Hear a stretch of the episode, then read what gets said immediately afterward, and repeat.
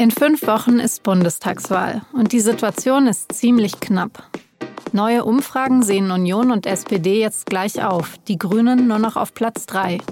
Am Wochenende haben Laschet, Scholz und Baerbock bei großen Wahlkampfveranstaltungen und in Interviews gesprochen. Worauf kommt es für die drei jetzt an? Und wie können sie ihre Chancen in den letzten Wochen doch noch verbessern? Darüber habe ich mit Stefan Braun gesprochen aus dem SZ Parlamentsbüro. Sie hören auf den Punkt, den Nachrichtenpodcast der Süddeutschen Zeitung. Mein Name ist Franziska von Malsen. Schön, dass Sie zuhören.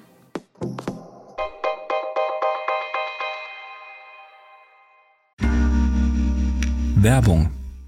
Hi, ich bin Patrick Bauer, Reporter beim Magazin der Süddeutschen Zeitung. Und gemeinsam mit meiner Kollegin Eva Hoffmann habe ich an einer unglaublichen Geschichte recherchiert. Tom und Jana denken, sie ziehen mit ihrem kleinen Kind zu einer liebevollen Gemeinschaft aber sie landen in einer Gruppe, in der Menschen manipuliert und psychisch und physisch fertig gemacht werden. Wie schafft es die Familie da wieder raus? Im Schattenkloster. Chronik einer Gehirnwäsche ist ein SZ Plus Podcast in Zusammenarbeit mit Audible. Jetzt auf sz.de/slash Schattenkloster. Normalerweise passen mehrere tausend Leute ins Tempodrom in Berlin. An diesem Samstag sitzen dort, schön weit auseinander, um die 100 Leute. Und die sollen jetzt trotzdem richtig Stimmung machen. Hallo und herzlich willkommen hier im Tempodrom in Berlin zur, zum Start der heißen Wahlkampfphase von CDU und CSU. Von richtig durchstarten spricht die Moderatorin. Und das ist für die CDU-CSU eben bitter nötig. Denn laut den Umfragen bringt es die Union nur noch auf 22 bis 23 Prozent. Gleich viel wie mittlerweile auch die SPD, die inzwischen sogar die Grünen überholt hat. Und was das bedeutet für die Union, das sagt CSU-Chef Markus Söder im Tempodrom dann ganz direkt. Lasst uns auch einen Moment ehrlich sein. Es ist knapp. Es wird sehr knapp werden in den nächsten Wochen. Jeder muss kapieren mit dem heutigen Tag, dass es echt um alles geht. Anfang des Jahres war das noch ganz anders. Da lag die Union ganze 20 Prozentpunkte vor der SPD und die Grünen, die waren klar auf Platz zwei.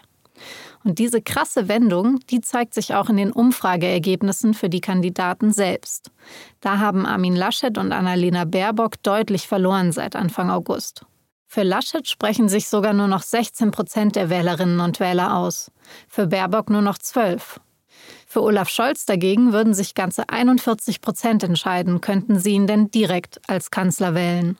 Kein Wunder, dass Armin Laschet da am Samstag vor allem ein Ziel gebetsmühlenhaft wiederholt hat. Wir werden kämpfen, ich werde kämpfen mit allem, was ich kann, dass dieses Land nicht von Ideologen übernommen wird, dass wir die Chance haben, unsere Ideen von diesem modernen Deutschland umzusetzen. Dafür kämpfen wir, da werden wir alles geben, was wir können. Dass die Union überhaupt in diese Situation kommen könnte, damit hätte wohl kaum jemand gerechnet, am wenigsten sie selbst. Wie ist das also passiert und worauf kommt es jetzt an? Darüber habe ich mit meinem Kollegen Stefan Braun gesprochen. Stefan, hättest du dir denn jetzt Anfang des Jahres vorstellen können, dass Armin Laschet und die Union fünf Wochen vor der Wahl mit solchen Umfragewerten dann dastehen? Ich würde sagen, ganz am Anfang des Jahres konnte ich mir das tatsächlich ein bisschen vorstellen, weil man noch nicht so richtig wusste und auch nicht sehen konnte, wer ist er denn?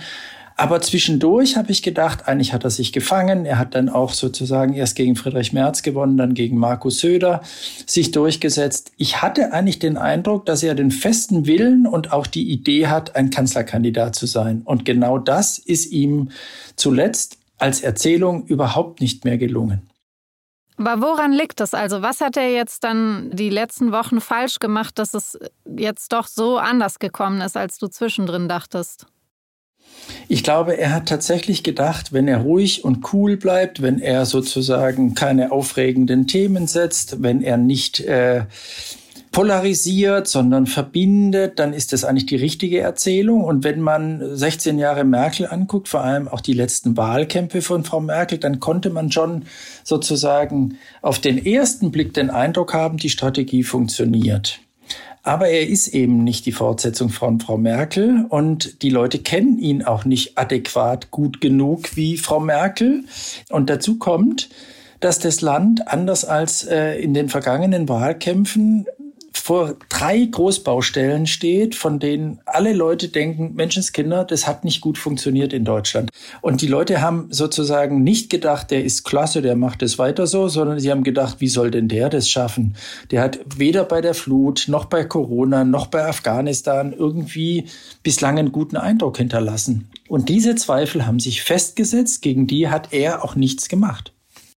Hm, also das Einzige, was man sagen kann, was er jetzt gemacht hat, ist aus diesem zurückgenommenen äh, Merkel-Modus rauszugehen und jetzt bei dieser Veranstaltung zu versprechen, er will jetzt wirklich kämpfen und ja eben der Aufruf, jetzt äh, ganz aktiv zu werden. Ähm, wie möchte er denn jetzt konkret schaffen, ja, das Ruder rumzureißen und in Bezug auf die Dinge, die du genannt hast, jetzt noch glaubhaft zu machen, dass er da tatsächlich was ändern kann? Also mein Eindruck war äh, sozusagen der Kampfmodus, äh, auch am Samstag hat sich ja nicht darin gezeigt, dass er jetzt programmatisch plötzlich einen riesigen Sprung nach vorne macht, sondern er hat an zwei Stellen, die bislang auch im Wahlkampf keine so große Rolle gespielt haben, plötzlich hart zugelangt. Das eine ist die innere Sicherheit. Da wissen die Unionisten im Prinzip immer, wenn sie es zum Thema machen können, punkten sie auch. Und das zweite Thema, das er sozusagen jetzt nochmal aufgreift, ist irgendwie die Verquickung von Grünen und Sozialdemokraten mit Linken in einer möglichen Dreierkoalition links der Mitte.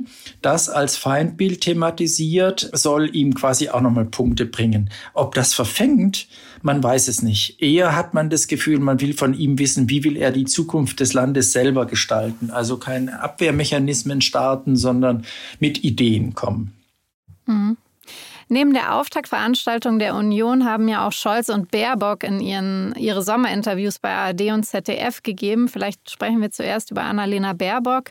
Wie versucht die denn jetzt noch Schwung reinzubekommen? Und ähm, ist für Annalena Baerbock dann noch mehr als möglicherweise nur Platz drei überhaupt noch drin?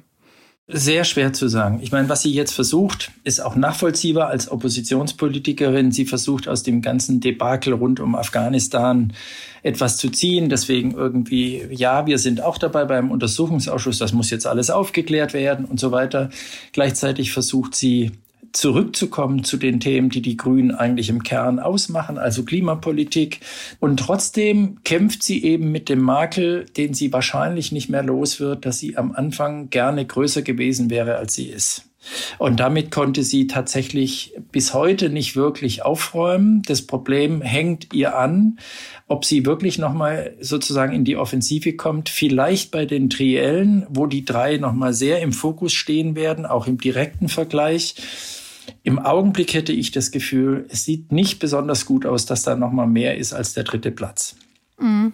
Also sie sagt ja immer wieder, ja, sie hat Fehler gemacht und sie möchte aus diesen Fehlern ähm, lernen, also wirbt da eben so für eine sehr offene Fehlerkultur und so, aber das ist vielleicht am Ende dann einfach zu wenig als Korrektur oder Versprechen.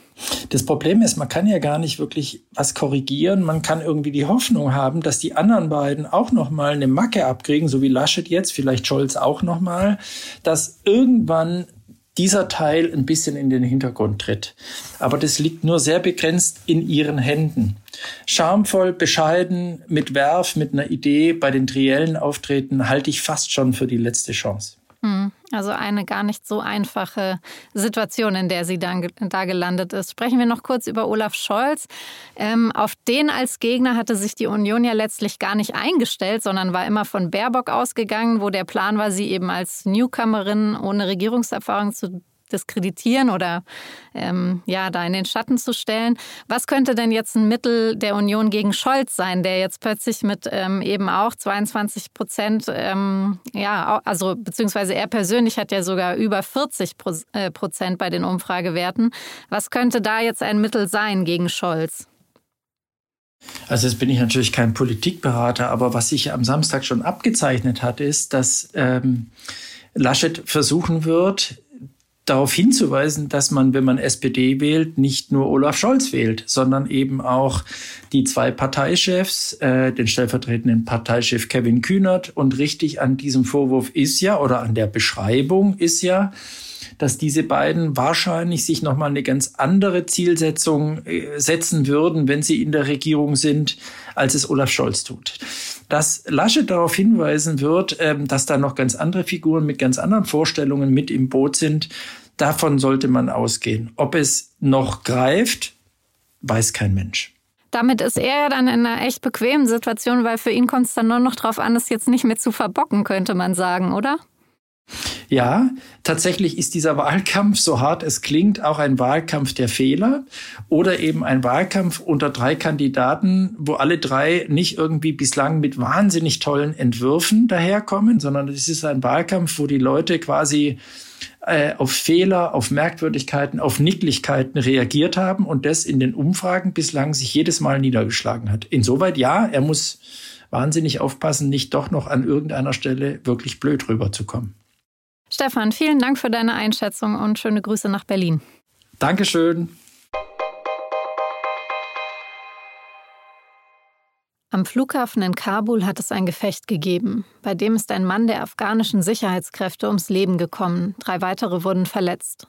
An der Seite der afghanischen Kräfte waren auch Soldaten der US-Armee und der Bundeswehr involviert. Sie hatten am Flughafen ein Tor gesichert, über das man in den Bereich des Flughafens kommt, von dem aus die Rettungsflüge starten. Alle Soldaten der Bundeswehr sind dabei laut einem Sprecher unverletzt geblieben. Man wisse nicht, wer die Angreifer gewesen seien und wie viele es waren. Der Vorfall zeige aber, wie volatil die Lage am Flughafen in Kabul sei. Der Inzidenzwert von 50 soll als Richtwert für Corona-Maßnahmen abgeschafft werden. Darauf hat sich das Corona-Kabinett der Bundesregierung geeinigt. Stattdessen soll die Situation in den Krankenhäusern eine wichtige Rolle spielen, wenn es darum geht, ob Einschränkungen oder Schutzmaßnahmen verhängt werden müssen. Ab wann die neue Regelung gelten soll, ist noch nicht klar.